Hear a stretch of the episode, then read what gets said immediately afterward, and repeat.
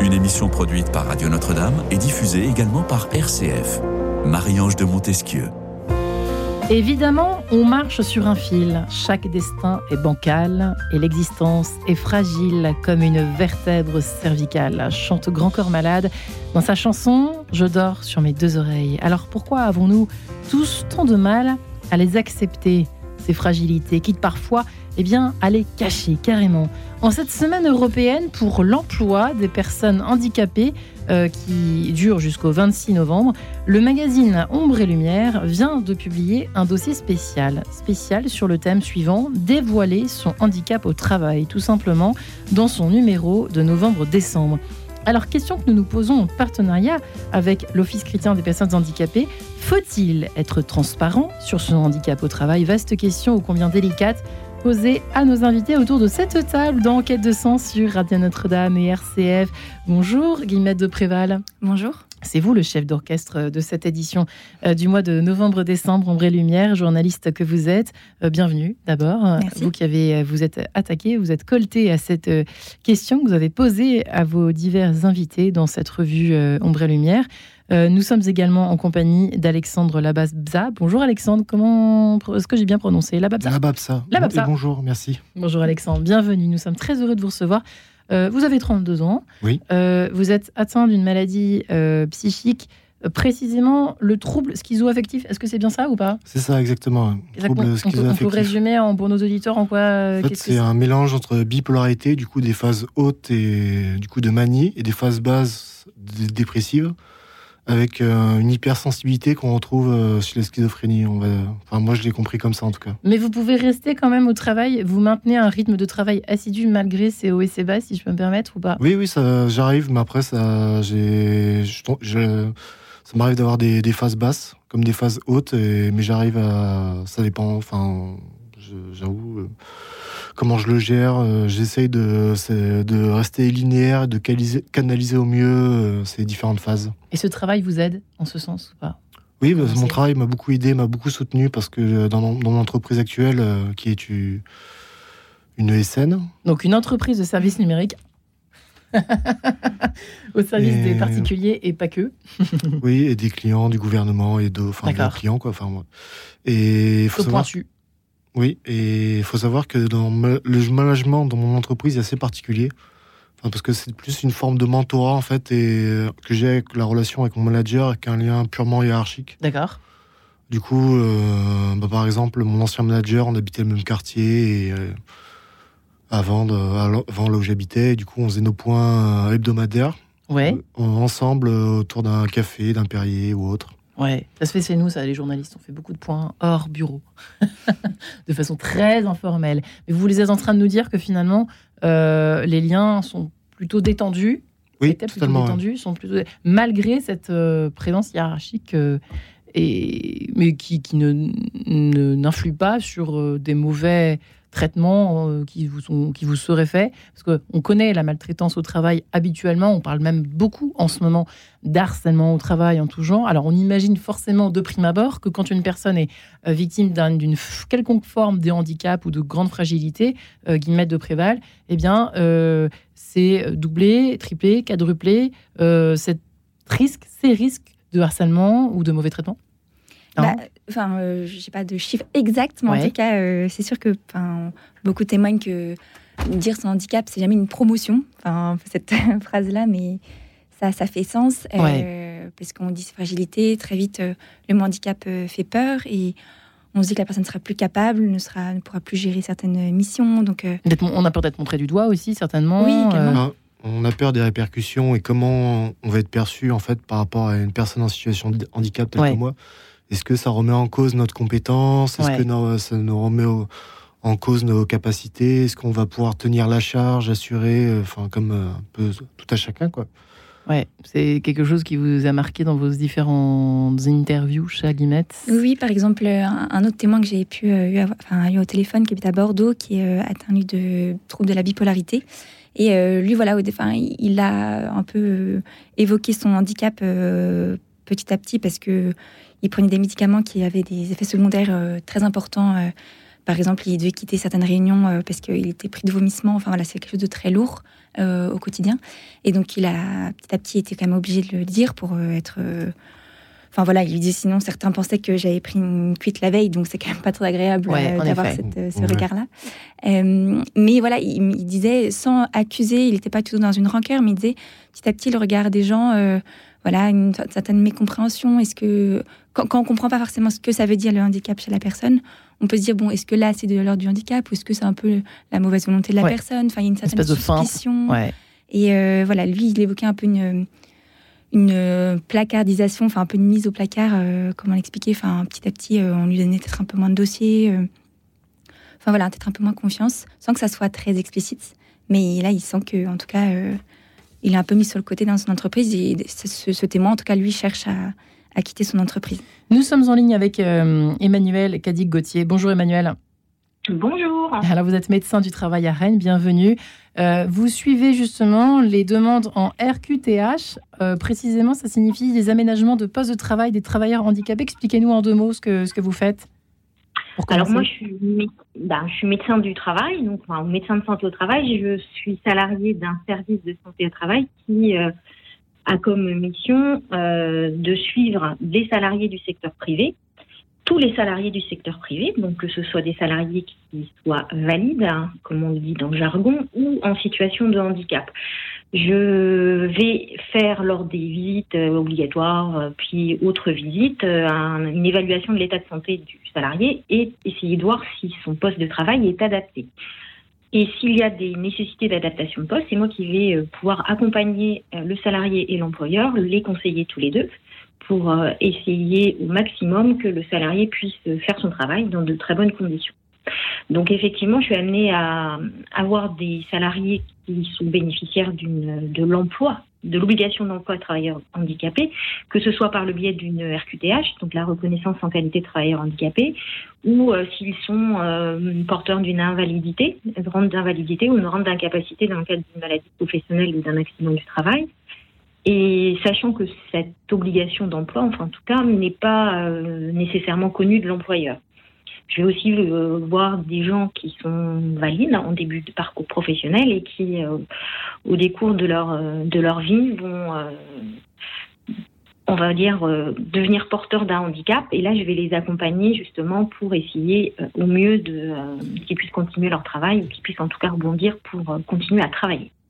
Alors, c'est vrai que vous, vous l'abordez dans votre euh, magazine. Merci beaucoup, Emmanuel, pour, euh, pour cette présentation euh, de votre travail. Guillemette de Préval, c'est vrai qu'il y a quelque chose qu'on apprend, c'est que la maladie psychique reste la plus taboue au travail. Il y a une sorte de double honte, de double peine. J'ai presque envie de m'adresser à directement Alexandre, qui est avec nous, et qui nous témoigne un petit peu les, difficultés, c'est vrai, à, je pense à vous être dévoilé. Il y a beaucoup de tabous, enfin, c'est le plus tabou. J'ai l'impression qu'il y a beaucoup de stigmates et d'idées préconçues, de fausses croyances là-dessus. Entre guillemets, qu'il y a un fou dans l'entreprise, c'est un peu ça hein Par exemple, sur la schizophrénie, notamment, on a peur qu'une personne schizophrène est potentiellement dangereuse. Alors qu'en général, en fait, une personne schizophrène, c'est une personne qui souffre énormément. Après, ça reste un handicap invisible. Ouais. Je rappelle que le 80% des handicaps sont, sont invisibles. Hein, parce qu'on apprend aussi. Ouais. Et euh, en général, c'est plus une personne en souffrance et par rapport à ce qu'elle vit euh, sur, ses cinq sens. je peux parler un peu de la schizophrénie. D'accord. Euh, Au niveau de la sensibilité, vous disiez tout à l'heure, c'est ça Oui, hein, on peut avoir une sensibilité accrue, notamment on peut aussi avoir des, ce qu'on appelle des hallucinations. D'accord sur un ou plusieurs des sens, que ce soit auditive, euh, visuelle. Euh. Et ça, ça c'est très clairement, ça, est-ce que ça vous, ça vous, oh, c'est une question qui est un petit peu annexe euh, au thème de l'émission, mais ça vous, ça vous pénalise parfois ou pas? Si vous avez des hallucinations au travail, etc., ça vous gêne pas trop? Vous arrivez à vivre avec? Alors moi, je, moi, j'ai jamais eu d'hallucination. Enfin, dans mon cas, en tout cas. Au travail Ah oui, de tout court, pardon. D'accord. Mais par contre, je fais partie d'une association et du coup, et je propose de l'entraide et j'encadre des groupes de parole euh, pour, cette association. Et du coup, il y a des personnes qui se confient à moi, que, du coup, notamment qui sont schizophrènes. Et par exemple, le plus souvent, c'est elles entendent des voix, des comme si des une petite voix qui leur parlait. Et ça peut être très perturbant et difficile à vivre. On peut l'imaginer. Très difficile à vivre. On peut l'imaginer. Euh, c'est un, un véritable tabou, effectivement. Euh, et du coup, difficile à, difficile à. Il faut, il faut vraiment une vraie raison. On, on attend évidemment d'une minute à l'autre Rémi Tellu qui va nous rejoindre dans ce studio, qui est lui-même atteint de la maladie de Parkinson. Alors, je ne pense pas qu'on puisse le ranger dans les maladies psychiques, mais qui a mis 10 ans à révéler son handicap. On imagine un handicap invisible. À quel... Parkinson peut être visible, mais peut, être aussi invisible, cher Guimette. Euh, et c'est vrai que euh, Emmanuel peut témoigner également là-dessus. Euh, quand c'est complètement invisible, ça doit être d'autant plus difficile de se dire allez, je prends mon courage à deux mains et euh, j'y vais, je vais voir les uns les autres. D'abord, qui faut-il voir D'abord, peut-être c'est une bonne question à se poser euh, quand on, voilà, quand on sait qu'on est victime euh, d'un, par exemple, d'un trouble psychique et que bah, c'est peut-être le moment d'aller révéler la, enfin, d'aller révéler un petit peu les choses. Il y a une façon de le faire. J'imagine aussi Emmanuel Cadic-Gauthier. Hein. Je vais d'ailleurs donner juste une petite précision par rapport à la première intervention sur la schizophrénie pour en discuter beaucoup avec mes collègues psychiatres, en fait, euh, le patient schizophrène est surtout dangereux pour lui-même et pas pour les autres. D'accord. Donc euh, ça, c'est quand même important de le. De, Alexandre est d'accord. voilà, euh, j'imagine bien. en tout, effectivement, le handicap psychique, c'est quelque chose qui est encore plus invisible qu'un handicap physique qui serait invisible, style une lombalgie, par exemple. Absolument. De, de lombalgique ou des gens qui ont des problèmes d'épaule, des problèmes articulaires.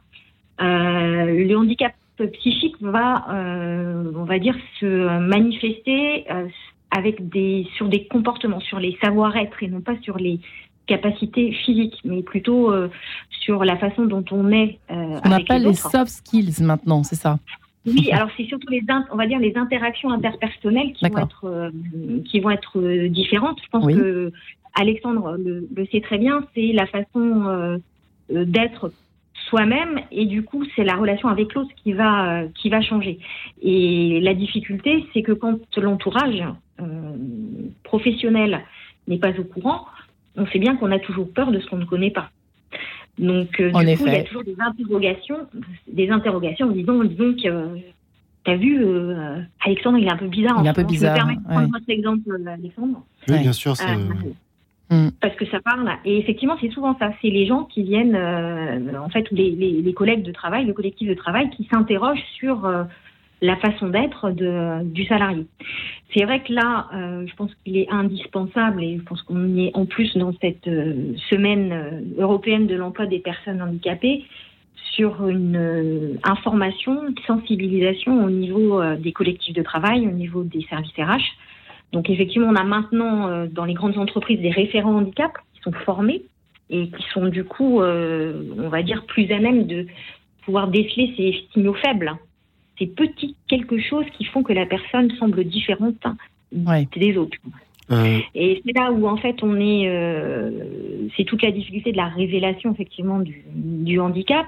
Je pense que l'interlocuteur qui peut être intéressant pour les gens qui sont salariés, c'est le médecin du travail ou l'infirmier santé au travail. Pour commencer, hein. d'accord, pour répondre à ma question. Oui, pour commencer parce que euh, le médecin du travail et, le, et ses collaborateurs, hein, puisqu'on travaille en équipe pluridisciplinaire, moi je travaille avec une infirmière, euh, cette révélation du handicap, elle va rester dans le, dans le cabinet. On est soumis au secret professionnel, au secret médical.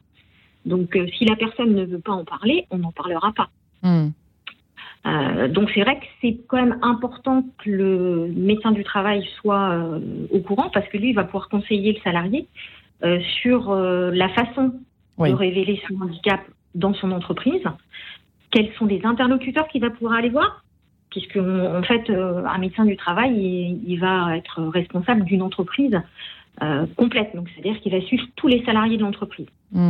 Hmm un portefeuille, on va dire, d'entreprise. Donc, euh, que ce soit euh, du bas de l'échelle jusqu'en haut de l'échelle, à partir du moment où la personne est salariée, déclarée. Donc, euh, moi, je vais suivre des agents, je vais suivre des managers, je vais suivre les responsables ressources humaines.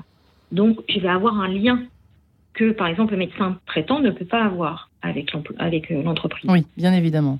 alors, il y a beaucoup de questions qui se posent. Il y a la question aussi du comportement du manager. Ça peut être facile, de, un peu comme dans les familles, c'est-à-dire que quand il y a une personne, un enfant dans une fratrie euh, typiquement euh, qui est différent des autres, comment faire pour ne pas faire à la fois ni de favoritisme, hein, j'imagine que vous voyez de quoi je parle, Alexandre et, Guillemette, ni de la distance excessive. Donc c'est Alexandre Labasba, d'abord, vous avez mis combien de temps, vous, avant de le dire? Vous, ne nous avez pas encore révélé C'était en fonction de... Bah, j'ai commencé à voir mon manager et bah, j'ai un peu une madeleine enfin, quand j'ai mes émotions fortes et des fois c'est un peu trop fort. Et mon ancien manager disait que j'étais une madeleine parce que des fois je, pleure facilement, on va dire, quoi. Où j'ai besoin d'évacuer le, surplus d'émotions. Et enfin, j'en ai parlé au bout de quelques mois après être arrivé dans l'entreprise. quoi. Et ils se doutaient de rien? Euh, Je ne pense pas, non. Hum. Peut-être, mais j'avoue, j'ai la mémoire un peu confuse. Hmm. En tout cas, ça vous a fait du bien de le dire. Oui, ça m'a fait beaucoup de bien. C'est ça l'intérêt. Oui. Déjà. Je me, sens, je me sentais en confiance avec mon manager aussi et libre d'en parler sans jugement et sans mauvais, mauvais jugement. Quoi. Euh, eh bien, je vous propose de nous séparer en compagnie, si vous le permettez, de Jean-Sébastien Bach. Voilà, pour cet extrait des suites françaises, Courante. Nous nous retrouvons juste après. À tout de suite. En quête de sens, une émission produite par Radio Notre-Dame et diffusée également par RCF.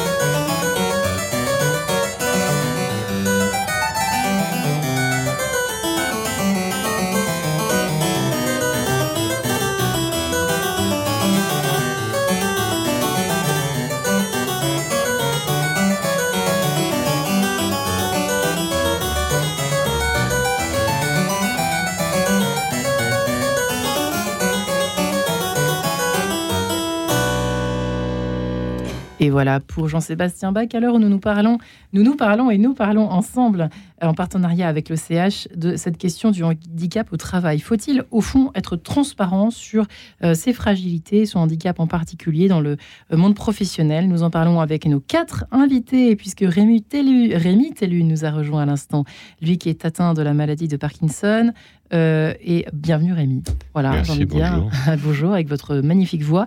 Vous avez une voix de radio et vous avez surtout mis 10 ans. Euh, on peut le dire, euh, allez, hop, tout de suite, en entrée de jeu, d'entrée de jeu dans cette émission. Vous avez mis 10 ans vous-même à révéler votre handicap. Pourquoi?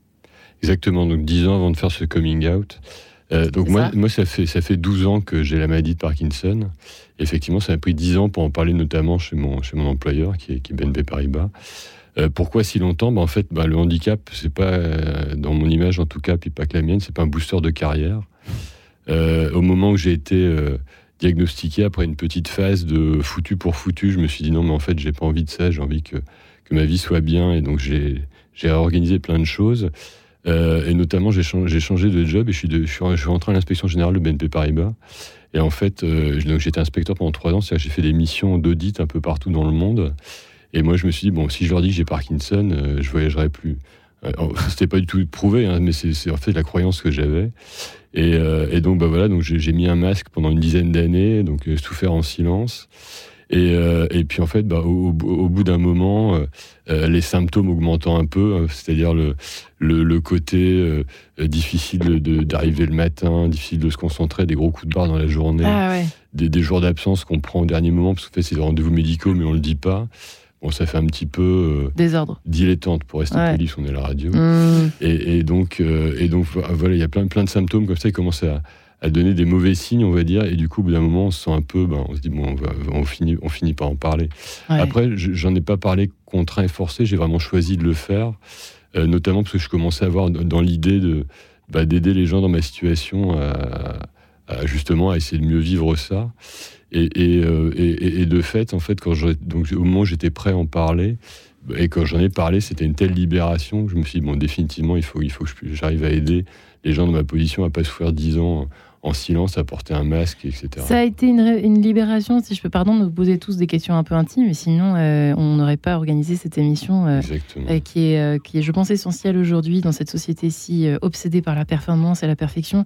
ça, vous a, ça vous a libéré parce que ça a été tout de suite bien perçu, parce qu'on pourrait imaginer que votre N plus 1, N plus 2, PDG, enfin PDG, en tout cas votre, votre hiérarchie vous dise, écoutez, écoutez, monsieur Tellu, ça va plus être possible en fait. Bah, c'est une très bonne remarque parce qu'en fait, je dirais que dans, donc quand on le déclare en entreprise, hein, c'est euh, j'avais au préalable, j'avais fait ma, ce qu'on appelle la reconnaissance de qualité de travail handicapé, la RQTH. Vous l'aviez fait au préalable? Au préalable en fait. J'ai fait au préalable parce qu'un jour mon neurologue m'a dit euh, Est-ce que vous avez fait votre déclaration de travail handicapé? Je dis bah non, je suis pas handicapé. Ça va pas, je suis pas handicapé moi. Donc il m'a dit Asseyez-vous, je vous explique. Donc Parkinson, c'est considéré comme un handicap. Donc ok, super. Donc non seulement j'ai Parkinson, en plus je suis handicapé. Bon, bref, trop de moments, il, m'en parle. Il se passe quand même deux ans avant que je mette le pied dans une maison départementale des personnes handicapées. Et, et de là, il s'est encore passé après deux ans avant que je que je que j'en parle. Donc j'ai gardé cette RQTH pour moi. Euh, et, en fait, donc le moment où moi, j'étais prêt à en parler, en fait, j'ai réalisé quelque chose. C'est pas parce que vous, vous avez fait le chemin que vous êtes prêt à en parler que la personne en face est prête à recevoir le message. Et, euh, et alors, pour le coup, ça s'est vraiment passé extrêmement bien à 99%. Et puis il y a comme ce petit pourcent euh, de, où je me suis retrouvé face à une personne. Moi, j'ai parlé cinq minutes et la personne a parlé pendant une heure. Je pense que c'était un peu en, panique. C'est pas trop comment comment accueillir cette nouvelle. Et je me suis entendu dire des choses, parce que moi je fais beaucoup de musique aussi en plus de. Ça s'entend, je, sais pas. et du coup, la personne m'a dit ben, un jour tu pourras plus manager, un jour tu pourras plus jouer de musique. Euh, voilà, c'était pas. C'était pas pas dit dans l'intention de, nuire, mais voilà, c'est une parole maladroite, on va dire. Qui vous a blessé, forcément. Ouais, qui, bah, oui, qui, hmm. qui m'a marqué. après, j'ai exorcisé ça parce qu'un de mes premiers neurologues m'avait dit ah bah, Vous jouez de la basse, en fait, vous, il faut en jouer tous les jours, sans ça, votre traitement. Eh ben dites-moi. Finalement, l'antidote venait ensuite. Exactement. J'ai envie de vous poser la même question, Alexandre, au fond. De la part de. Vous avez eu peur aussi, évidemment, peut-être à juste titre, hein, euh, que votre manager euh, bah, vous exclue d'une certaine façon, du, au sens propre ou au sens figuré. Bah, J'avais surtout peur que qu'on me refuse des missions. Ben oui. Et alors? Qu'on remette mes compétences en doute et en fait, euh, ça s'est produit ou pas Non, pas du tout. Enfin, c'était plutôt assez bien accueilli. Bienveillant, on peut le dire comme ça. Vraiment. Enfin, après, je pense que c'est vraiment propre à la culture de l'entreprise. Après, j'ai un contre-exemple. Dans mon entreprise, du coup, j'ai une référente handicap qui, avec qui je m'entends très bien, même avec mes, ma référente RH. Mais j'ai quand même des collègues à moi qui sont confiés, qui ont aussi un handicap euh, psychique, mais qui ne, qui n'ont pas encore osé en parler le fait que j'en parle, moi, assez ouvertement dans mon entreprise, pour déstigmatiser, pour un peu libérer la parole aussi et pour oser en parler parce que c'est pas évident. Et oui, il en faut une première peut-être guillemette. Dans les témoignages que vous avez reçus, j'ai pas du tout vos les témoignages présents dans, l'ombre et lumière, mais il y, a certainement, en tout cas, dans ce que vous avez entendu euh, ou rencontré des personnes qui ont été, euh, je ne sais pas s'ils ont été exclus, mais en tout cas mal reçus par. Euh, je suis désolée de parler de ça, des choses qui fâchent, mais. Ah oui, bien sûr. Bah, humain trop humain. C'est hmm. un petit peu le, le, gros problème aussi de, de cette euh, situation quand, quand, on le dévoile. Et bah, donc, je vous évoquais le, le, témoignage donc, de, de François qui est atteint de bipolarité à Bordeaux. Donc, lui, typiquement, euh, même si ça s'est pas été extrêmement. manifeste, mais voilà, il a bien senti qu'on mettait un peu de côté. Et, et pareil, j'avais un autre témoignage de Coralie, elle qui est atteinte de euh, trouble de la personnalité euh, borderline. Donc pareil, ça appartient aux maladies psychiques, donc c'est plutôt lieu de, à des, humeurs très inconstantes, etc. Et, euh, elle, il y a vraiment pendant toute une partie de sa vie où elle, mentait. En fait, elle, ne, le disait pas. Alors que contre la vie, par exemple, elle voyait des psychiatres, etc., qui lui avaient dit bon bah peut-être que certaines sphères professionnelles ne sont pas forcément pour vous, etc. Et, bon, bah, son entreprise, elle ne disait jamais. bon bah voilà ce que ce que ce que j'ai voilà ma maladie parce que je sais que dans tous les cas vous me prendrez pas par exemple elle veut moment donné elle travaille dans le dans pour être hôtesse de l'air et bon bah typiquement elle a elle n'était pas fière elle se elle s'en vantait pas, mais elle disait mais si je le, si je le dis, c'est évident qu'on me ferme la porte euh, au nez.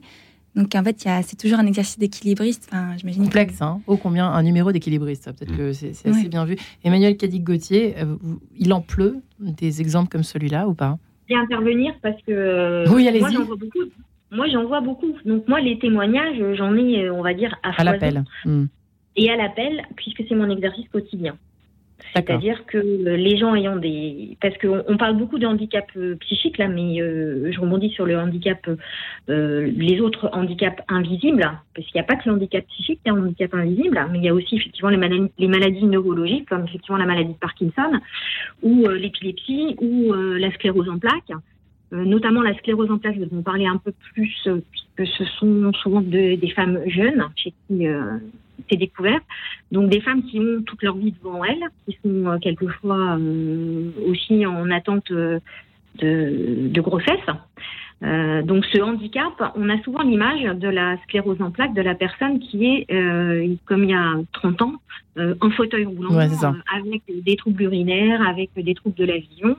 en fait, il faut arrêter d'avoir ce, fantasme-là et c'est pas qu'il faut qu'il y ait de l'information.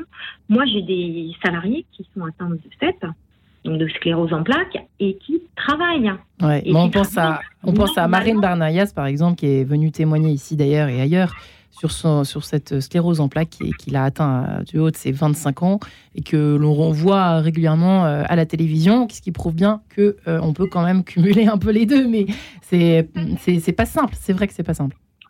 C'est pas simple, mais effectivement, comme je, je disais, c'était le, le, titre de l'article dans Ombre et Lumière, c'était il faut adapter le travail à l'homme. Et il y a quand même, c'est pas non plus une adaptation démentielle arrêter de croire que euh, si vous embauchez un, un, salarié qui est en situation de handicap, ça va vous coûter cher, ça va être compliqué, euh, ça va. D'ailleurs, on a des partenariats avec beaucoup de euh, beaucoup d'entreprises ou de d'associations ou de des partenaires publics qui vont nous aider pour justement pouvoir faire bénéficier ces travailleurs d'aménagement de poste. Euh, il y a quand même une prise en charge euh, quand euh, la RQTH est déclarée auprès de l'employeur par la GFIP. Donc on paye des cotisations et les cotisations en tant qu'employeur, les cotisations, elles vont servir pour la suradaptation du fait du handicap. que ce soit un logiciel particulier, que ce soit un bureau particulier, que ce soit comme vous disiez, vous, dans votre cadre de votre, de votre Parkinson, la mise en place d'un service de taxi. Euh, donc ça, il y a des prises en charge qui peuvent être faites soit par euh, la GFIP quand ce sont des petites entreprises ou quand il y a des grosses entreprises, notamment comme BNP, ils ont ce qu'on appelle un accord handicap. Donc euh, en fait, ils peuvent mettre en place des choses. Donc là, nous, euh, service de santé au travail, on est là pour conseiller les employeurs. Mmh. moi, j'ai plein d'exemples de révélations. J'ai même des exemples. J'ai le, il y a, enfin, il y a pas très très longtemps de la RH d'une boîte d'informatique m'a appelée, elle est aussi référente handicap, donc sensibilisée. Elle m'appelle parce que euh, l'année dernière, lors de la, semaine européenne de l'emploi des personnes en situation de handicap, elle a euh, fait une information sur la RQTH et il y a un de ses salariés qui venait d'être, euh, enfin, qui qui venait d'être embauché, qui n'avait pas encore eu sa visite d'embauche parce qu'elle doit être faite dans les trois mois et qui, devant l'écran de présentation, disait ah tiens mais c'est vrai moi j'en ai eu une quand j'étais quand j'étais plus jeune. Et du coup, en fait, elle a réussi, il est venu la voir, et en fait, elle, elle m'a contacté en me disant, je voudrais que vous puissiez voir le, ce salarié-là, euh, parce que euh, effectivement, on voit bien qu'il y a quelque chose qui est pas comme les autres. Euh, il s'absente des réunions, il s'isole, et en fait, c'est un jeune informaticien de 25 ans qui a un trouble du spectre autistique. Et avec elle, on était d'accord, un autiste dans une boîte d'informatique, c'est une pépite si on sait bien manager. Hmm. Donc, euh, du coup, en fait, elle me l'a envoyé pour qu'il fasse sa RQTH, en fait, pour, euh, et, sachant qu'on n'a pas donné de diagnostic et que hmm. lui, euh, il a fait ça. Et, j'ai dans cette même entreprise aussi un, salarié qui a été qui a été accompagné par un, partenaire extérieur que je vais nommer parce qu'elle est super, c'est Gonal Brien de DCA Handicap, qui accompagne les entreprises pour justement l'inclusion des salariés porteurs de handicap invisible et notamment de handicap psychique. Hum. Guillemette de Préval, vous me disiez que dans les entreprises, en... c'est ce qu'on peut lire dans, dans ce dossier, dans les entreprises françaises, euh, il faut un quota particulier. Aujourd'hui, c'est depuis quand ce quota et de combien est-il? Oui, alors depuis 2020, je, révisais mes chiffres tout à l'heure. Euh, c'est voilà, donc à partir de 20 personnes, euh, un quota de 6% de travailleurs reconnus handicapés. Donc dans toutes les entreprises françaises? Dans toutes les entreprises françaises, oui. Mmh. c'est une obligation. Une mmh. bonne nouvelle ou pas, les uns les autres? Qu'en pensez-vous, Rémi? C'était une espèce d'injonction. Les quotas, ça reste un quota, un quota. Hein. En, fait, je trouve qu'il y, a un Évidemment, on peut se dire c'est pas assez, pourquoi on s'oblige? C'est un peu comme la parité finalement. La parité, c'était un peu, mais, c'est toujours bien d'amorcer quelque chose. Donc les, les 6%, c'est bien.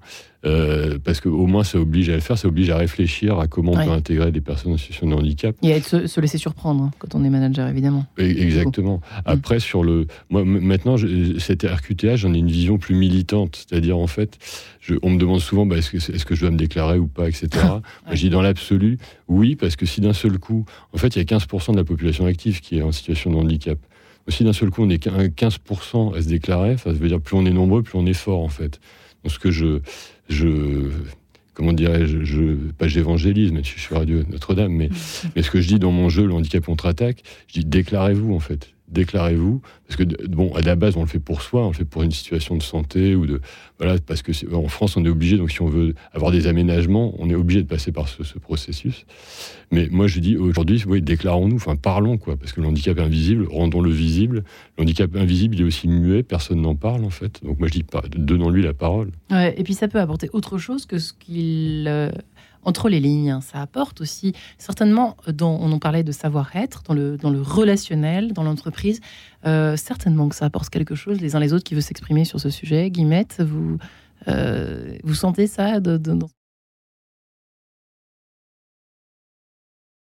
Effectivement, à l'entreprise, aux autres collègues, euh, à l'état d'esprit de l'entreprise. Bah, c'est vrai que ce qui marquait dans. Enfin, Alexandre pourra aussi en parler, ou peut-être Rémi aussi, mais que, lorsque la personne euh, dévoilait son handicap auprès de ses collègues, très souvent, il y avait quand même une sorte de cercle euh, vertueux, pas tout le temps, hein, encore une fois, dans cette situation, mais des collègues qui voilà, se dévoilaient peut-être un peu plus sur, euh, pas forcément, euh, n'ayant pas forcément un handicap la personne elle-même, mais bon, bah tiens, voilà, moi aussi j'ai un proche qui, qui, vit ça, qui souffre. quand on accepte un peu plus ses vulnérabilités, ses fragilités, souvent ça a un effet un peu. vertueux où les gens bah, osent un peu plus être eux-mêmes masque et être eux-mêmes. Mm. C'est quelque chose, je sais pas, dans une autre émission consacrée à un, un thème euh, concernant le management, c'est vrai que euh, peut-être aux États, je ne sais pas si je me trompe, vous qui avez beaucoup voyagé, Rémi, peut-être pourriez-vous vous nous répondre. Est-ce qu'aux États-Unis la culture est plus justement, allez, on dit quoi On dit sa vie, on parle de ses misères à la maison, on parle de ses plus de ses fragilités peut-être qu'en France où on a tendance encore à rester euh, masqué quoi. Hein? non, il n'y a pas cette. Est-ce que c'est pas très français au fond ce masque que l'on se met, nous tous d'ailleurs. Hein il y, a, le côté, en fait, il y a, un peu de choses. Parce que je, donc, justement, le, jeu que j'ai créé, je, je, vais le déployer à, Londres là, au mois de décembre, mais je vais le déployer aux États-Unis l'année prochaine. Donc, du coup, je m'intéresse aux dispositifs handicap qui, qui existent ailleurs. Euh, en fait, le, alors, en, France, je sens qu'il y a vraiment, effectivement, c'est très caché. Donc, déjà, en France, on, on est on est, on, est daltonien. Enfin, c'est pas qu'on est daltonien, mais on ne voit pas les couleurs des gens. On n'a pas le droit de voir les couleurs des gens. On voit pas non plus leur handicap, à tel point que parfois des gens mettent des masques en disant ah, ben, j'ai même pas vu que tu étais en fauteuil, parce que voilà, je fais tellement pas attention à ça. Enfin bon. C'est des trucs un peu, je trouve un peu, un peu extrémistes, un peu, un peu débiles, mais bon. Et donc, euh, en fait, il y a vraiment, il y a vraiment, je pense, ici un besoin d'en parler, mais pas d'espace pour en parler. Et c'est vrai que quand j'ouvre l'espace dans le jeu, bah, les, gens s'engouffrent dedans et il y a un vrai, un vrai besoin d'échange. Et comme tu disais, Guillemette, en fait, dès qu'il y a quelqu'un parle, moi je me livre hein, déjà dans le jeu, et ben hop, quelqu'un va en parler, une autre personne va en parler, va dire bah, moi je pensais que j'étais tout seul avec mon histoire d'enfant euh, handicapé, puis elle la personne s'aperçoit qu'il y a la moitié de la salle qui a le même sujet et personne s'en parle. Et c'est vrai que c'est très. Euh, et du coup, ça crée vraiment quelque chose hein. d'assez profond. Après, sur le modèle américain, c'est un peu pense que les gens parlent beaucoup, mais un peu en surface, en fait. Hein. C'est pas. Euh, alors, par exemple, eux, ils voient toutes les couleurs. Hein, quand on fait des, stats euh, sur la diversité aux États-Unis, vous voyez vraiment toutes les, enfin, les gens, les Hawaïens, etc. Enfin, qui, vient, qui vient de quel truc Les blancs, les noirs, etc. Nous, nous, on fait pas ça du tout. Et eux, sur le handicap, ils parlent, ils disent des choses, mais je pense que ça reste un peu plus superficiel en termes de partage. Eh bien, je vous propose de nous retrouver ensemble après Saint-Clair, évidemment, ensemble, que nous écoutons tout de suite, qui ne vous échappera pas, Rémi. tout de suite. Merci. En quête de sens, une émission produite par Radio Notre-Dame et diffusée également par RCF.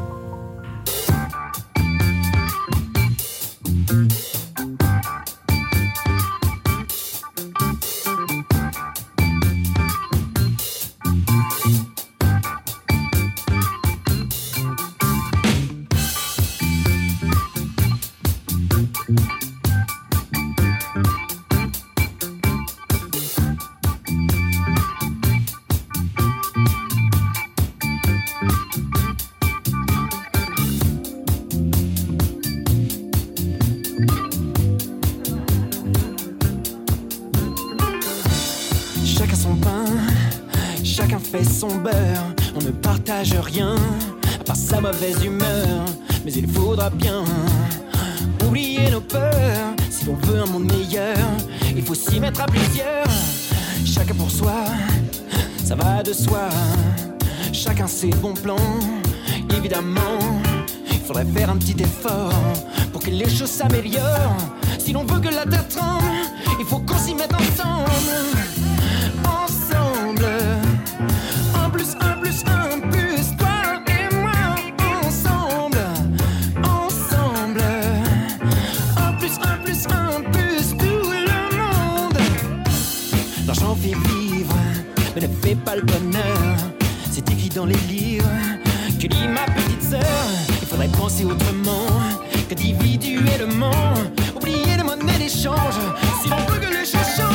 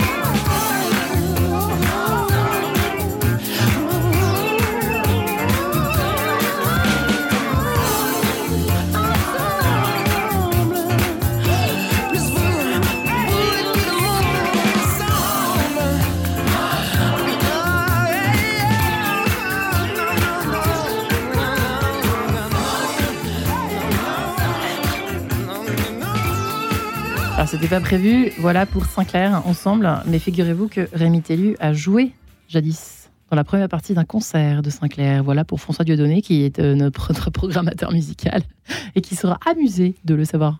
Juste, c'était il y a combien de temps?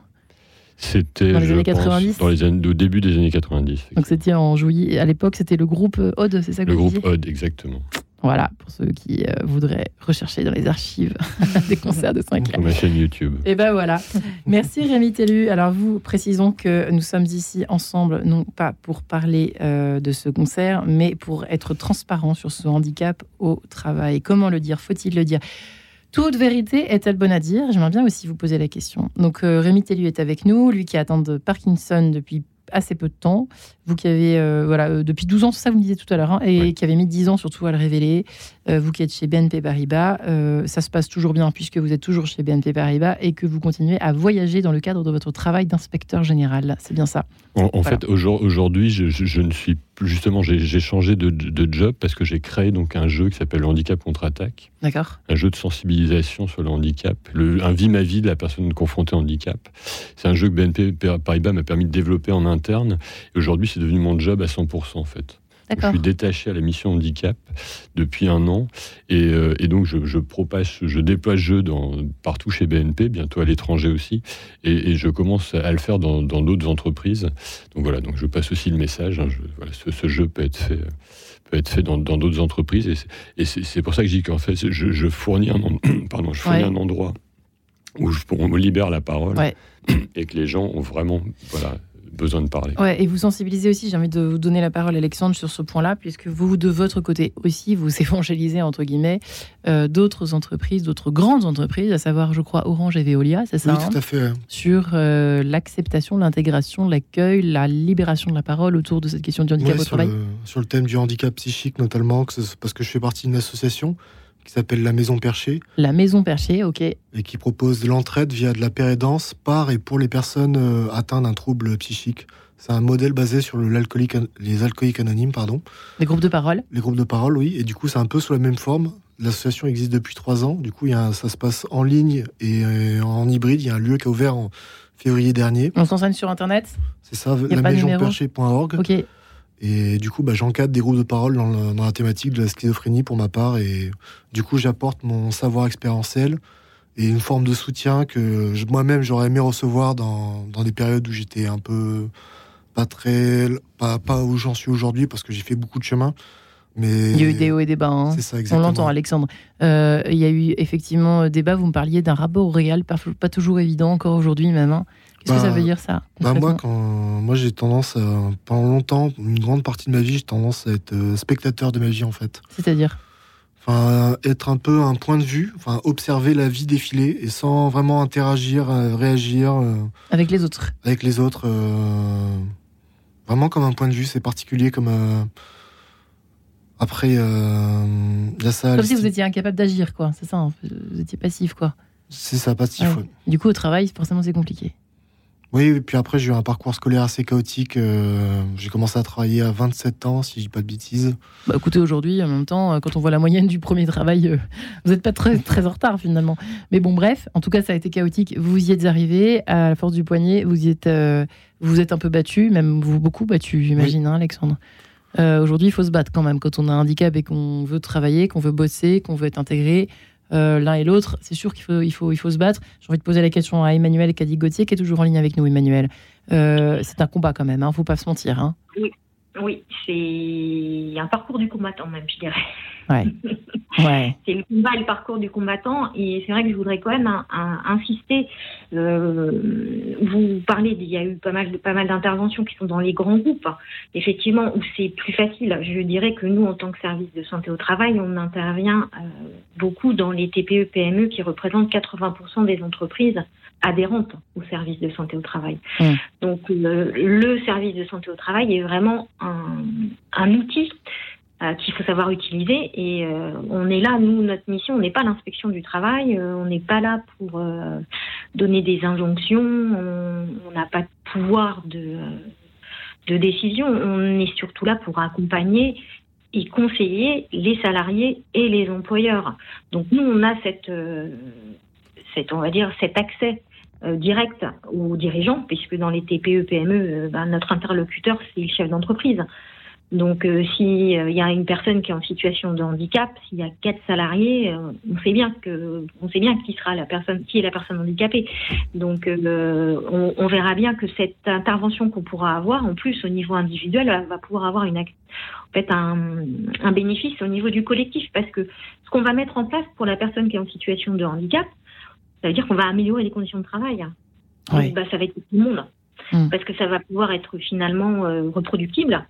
Euh, il y a plein de choses qui sont, qui sont reproductibles. Et donc, on peut faire avancer le schmilblick et l'amélioration des conditions de travail euh, grâce à euh, la révélation du handicap pour une ouais, et on a l'impression entre les lignes aussi qu'il y a une histoire de mentalité, c'est-à-dire qu'il y a une, une, c'est vrai que dans, paradoxalement dans une grande entreprise ça semble plus simple et en même temps on peut s'imaginer le contraire de prime abord, Rémi, parce que Euh, bon, euh, c'est quand même le royaume de la performance. Si, ça passe ou ça casse, euh, enfin, en marche ou crève. C'est un peu l'image qu'on a des, hmm, a fortiori d'une grande banque comme BNP Paribas, je plaisante en disant ça, mais en fait, il y a quelque chose d'assez lourd là-dedans, on imagine. Non? Oui, en, fait, il y a des, alors il y a effectivement, il y a une mission handicap qui fait un, pardon, un très gros travail de justement de, recrutement, de maintien dans l'emploi, hein, de, pouvoir aménager les postes de travail. Euh, et donc pour permettre à aujourd'hui en fait chez BNP Paribas euh, sur le, on va dire sur le périmètre de la France simplifié il y a, il y a le fameux pourcentage il est à 5,4 euh, puis il y a des efforts qui sont faits constamment là-dessus. Ça va dans le bon sens? Ça va plutôt dans le mm. bon sens, oui, ça va plutôt dans le bon sens. Et on verra à la fin de l'année si ce chiffre a beaucoup augmenté. Je me dis peut-être que mon jeu, il sera pour quelque chose. mais euh, mais en, tout cas, il y a, il y a effectivement. Alors, le, grand groupe, c'est un peu on va dire c'est peut-être plus facile que la petite entreprise parce que bah il y a plus de voilà il y a plus de personnes le risque le risque si je puis dire un peu entre guillemets est un peu mieux un peu mieux réparti il y a des moyens on peut faire de la sensibilisation on peut payer quelqu'un comme moi euh, à ne faire que ça par exemple donc ça c'est quelque chose qui c'est un, luxe on peut le dire c'est un hein. luxe c'est carrément mais même pour moi parce que ça me permet de aujourd'hui euh, je suis redevenu une seule personne hein, c'est-à-dire que mon mon, ma pathologie, c'est devenu mon, c'est devenu mon travail, c'est devenu, euh, voilà, donc je, comment je m'épanouis de cette façon-là. Et, euh, euh, et, et, clairement, ce, ce, groupe, mais comme d'autres, hein, propose vraiment des, des, des choses, des, enfin, des, des, aménagements vraiment très, très forts là-dessus. Après, il y a toujours des lieux, des activités d'arriver par la performance où c'est toujours difficile parce qu'on se dit, bah, bah tel Puis surtout, on n'est pas obligé de communiquer son handicap, hein, c'est secret, secret médical, etc. Et quand on voit son collègue qui a, bah, je sais pas, il, il vit en taxi, bah, tiens, pourquoi il n'est pas là aujourd'hui? Bah, Il a un jour de tétra, et bah, pourquoi pas moi? Pourquoi, il n'arrive pas, pourquoi il n'arrive pas ce matin? Pourquoi il fait pas mm. ça? Donc voilà, les gens qui ne parlent pas, moi je préconise à tout. Enfin, je, je, moi je suis vraiment pour tout le monde parle, quoi. Et parce que dès qu'on cache les choses, ben voilà, on est tous humains, on est curieux, etc. Pourquoi il a plus que moi? Pourquoi j'ai moins, etc. Et ça, génère, des, tensions, euh, exactement. Tout à fait, ça, peut générer des tensions. Ouais. Euh, toute vérité est-elle bonne à dire? Comment c'est vous Je ne sais pas, mais je pense que par contre, la communication est la base de beaucoup de choses et on a tendance un peu à l'oublier. Ouais, vaut mieux, à la fois, il vaut mieux plutôt plus communiquer que pas assez. on est bien bah, d'accord, Alexandre. Oui, je suis totalement d'accord là-dessus. Hmm. Souvent, les problèmes euh, viennent d'un manque de communication, une mauvaise compréhension de communication. Mais moi, j'en ai parlé à mon employeur et ça s'est bien fait. Et le fait que j'en parle, ça aussi, ça donne une dynamique. En fait, d'autres personnes ont envie d'en parler, ça déstigmatise. Et en fait, c'est aussi cet élan de d'oser en parler qui, qui, me donne de la force et, de, et je reçois beaucoup de soutien, que ce soit professionnel ou personnel, d'oser en parler. Par exemple, le podcast que j'ai enregistré avec le Guillemette et ma, ma, référente handicap. Parce que dans mon entreprise, on a aussi une référente handicap, on a un accord handicap. moi, j'ai une RQTH en cours de en cours d'évaluation. je ne l'ai pas encore, mais j'ai déposé mon dossier. Mais euh, déjà, je suis en ALD pour affection longue durée. Et euh, rien que grâce à cet accord handicap, j'ai droit à quelques avantages qui, sont, par exemple, euh, moi, j'ai des congés autorisés payés pour mes divers rendez-vous médicaux. Par exemple, parce qu'il faut savoir aussi, je suis aussi épileptique je vois une neurologue aussi à côté. Donc ça, ça prend du temps. C'est vrai que c'est mystérieux pour les collègues. Euh, bah, où est-ce qu'il est passé, Alexandre euh, il, Voilà, il, part quand il veut. Personne ne dit rien. C'est quand même bizarre. Alors il y a aussi en France encore ce flicage autour des horaires qui a peut-être moins aux États-Unis. Enfin bon, ça c'est une histoire de mentalité aussi qui a, a du mal à changer, mais on y vient. J'ai l'impression qu'on y vient tout doucement. Mais sûrement. Euh, toute vérité est-elle bonne à dire Qu'en pense Guillemette de Préval au fond, que vous voyez sourire tout à l'heure. Non, mais enfin, c'est ce que dans, le dossier, nous, on voulait faire attention à pas que ce soit une injonction. Voilà, euh, allez dire, dire, dire, euh, dites-nous euh, ce que vous avez, allez tout de suite aller voir votre employeur, etc. Le but, c'est, enfin, chacun aussi a enfin, doit, doit, un moment aussi pour euh, chaque personne. Et en fait, euh, comme il a expliqué tout à l'heure, il y a un moment où on sent qu'on n'est plus un, on est tellement tiraillé dans tous les sens qu'on on n'est plus heureux, etc. Donc là, il faut au moins sentir ces signaux et se dire, bon, bah, ok, là, il faut que, faut que j'en parle, il faut que j'avance. Euh. Et en fait, parfois, on projette aussi beaucoup sur l'autre, que ça va pas être bien reçu, alors que l'autre est aussi capable de, de l'entendre. Donc, c'est aussi un peu, voilà, encore une fois, croire en l'autre aussi, quoi. Croire en le manager, croire un petit peu quand même en l'humanité qui reste euh, sur cette terre. Quand même, un Je suis très désespérée cet après-midi. je sais pas ce qui m'arrive. Ah, Emmanuel, Emmanuel Cadigotier, même question, même réponse ou pas? Toute vérité est-elle bonne à dire euh, Toute vérité bonne à dire. Euh, je dirais le dire à son médecin du travail, je vais le répéter parce que je pense que le, on a vraiment un rôle, euh, un rôle de conseil et on est soumis au secret médical. On n'a hein. rien à perdre à dire à son médecin du travail. Ah non, que vous êtes on n'a rien à y perdre. Et souvent, les gens euh, n'osent pas le dire en disant Oh là là, mais mon Dieu, le médecin du travail, il va me mettre inapte. Et il va le dire à tout le monde. Ouais. Il va essayer de trouver une solution. Et puis, il faut savoir aussi ce que j'expliquais tout à l'heure c'est que le médecin du travail, il connaît l'ambiance de l'entreprise.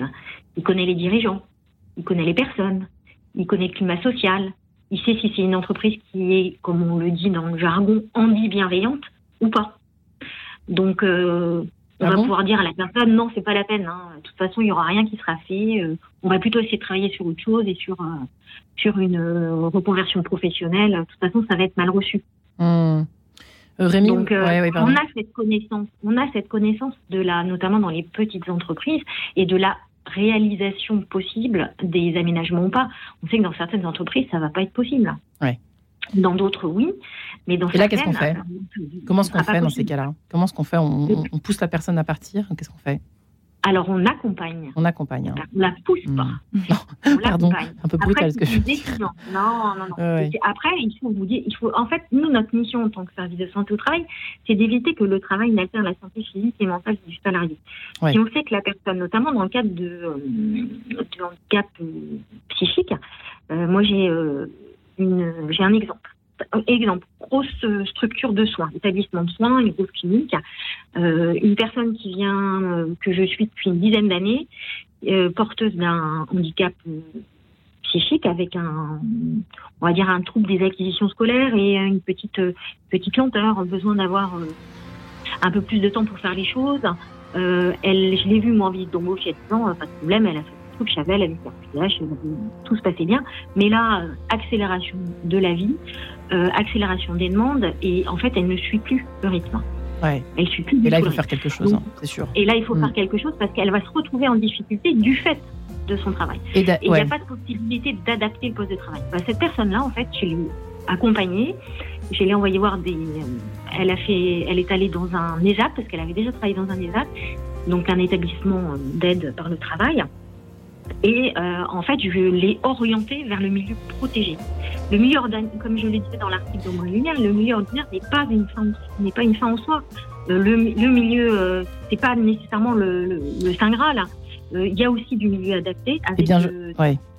Voilà, avec des et du coup en fait elle repart et c'est eh la première que j'oriente. Eh bien merci pour ce, ce témoignage conseil si je puis dire. Merci infiniment chers invités, merci à vous Emmanuel Cadic Gauthier, merci Guillemette de Préval, Alexandre Lababza et Rémi Tellu pour avoir témoigné. Et je réfère nos auditeurs à ce magazine Ombre Lumière du mois de novembre-décembre, hein, dévoiler son handicap au travail. Belle question. une personne sur deux dans sa vie, d'ailleurs, rencontre cette question du handicap euh, accidentel. Donc c'est toujours intéressant pour tout le monde de lire ce dossier et de réécouter l'émission, évidemment. une très belle couverture en plus. Oui, une très belle couverture. Merci les amis. Merci, chers invités. Merci beaucoup.